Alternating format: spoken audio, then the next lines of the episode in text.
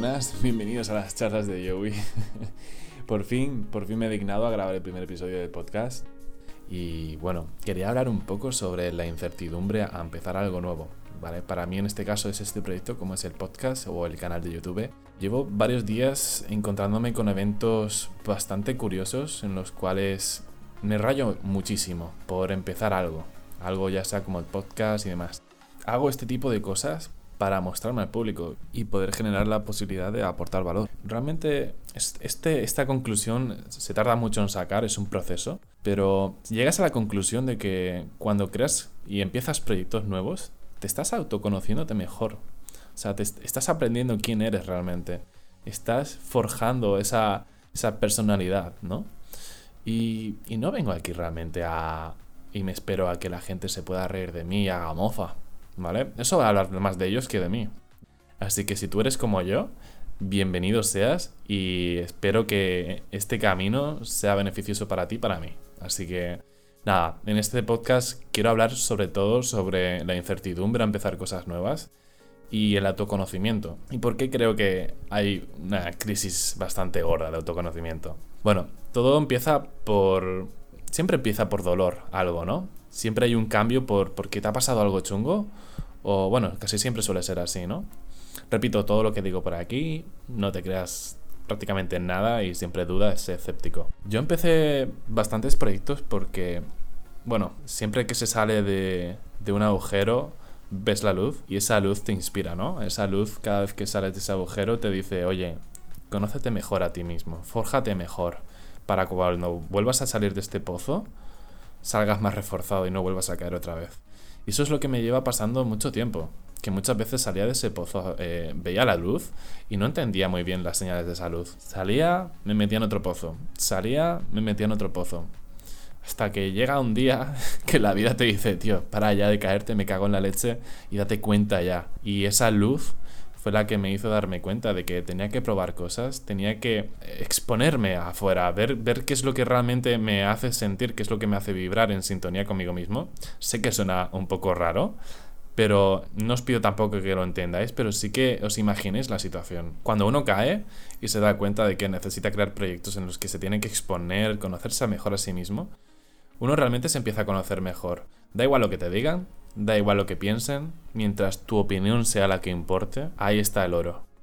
Digo esto porque muchas veces recibo críticas, mofas, risas y sí que es cierto de que tengo un carácter bastante fuerte, pero no voy a negar.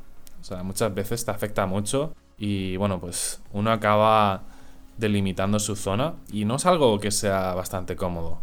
¿Sabes? Cortar raíces es bastante doloroso, frustra mucho y bueno, es un proceso que lleva tiempo y sobre todo el darse cuenta de ello, ¿no? Que tienes que limitar algunos aspectos de tu vida, ya sean sociales, amorosos, familiares, económicos, lo que sean, ¿no? Pero al final el objetivo es crecer, no quedarte en el mismo sitio. Mi objetivo de aquí al 2021 es crecer, autoconocerme mucho más, porque, repito, creo que nadie se conoce perfectamente, nadie, creo que nadie podría decir, oye, yo me conozco al 100%. No, yo creo que hasta que no te mueres, no te conoces al 100%. Sinceramente hablando. Ah, entonces, a lo que voy es, no podemos vivir en la ignorancia de nosotros mismos. Si al final llegamos a los 30, a los 40 sin ser felices, llegamos a los 30, a los 40 con una casa, con una mansión llena de telarañas. Y esa mansión haciendo referencia a nuestro interior.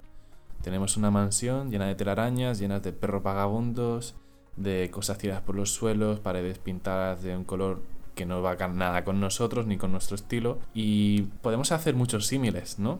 Eh, esas telarañas pueden ser eh, mentiras que nos han metido en la cabeza. Esas pinturas, esas paredes de, de un color que no va nada con nosotros, pueden ser relaciones que no nos van ni nos vienen. Esos animales abandonados pueden llegar a ser malos hábitos o malos pensamientos o un, un espejo negativo hacia ti mismo, ¿no? A lo que voy es, no podemos desperdiciar la oportunidad de, que, de tener una casa, de tener una cabeza y no ver todas sus posibilidades. Ya os digo ya que en vuestra cabeza perfectamente podéis reformarla y crear un jardín, por llamarlo así. Hacer una terraza enorme, con unas vistas increíbles. Pero no, muchas veces no lo hacemos porque nos da vergüenza exponernos, nos da vergüenza crecer, nos da vergüenza conocernos a nosotros mismos y ir un poco en contra del flow, ¿no? En contra de la sociedad. Bueno, pues ya vengo yo aquí a decirte de que si estás escuchando esto, estás tomando ya creo que uno de los primeros pasos que es empezar a hacer las cosas distinto.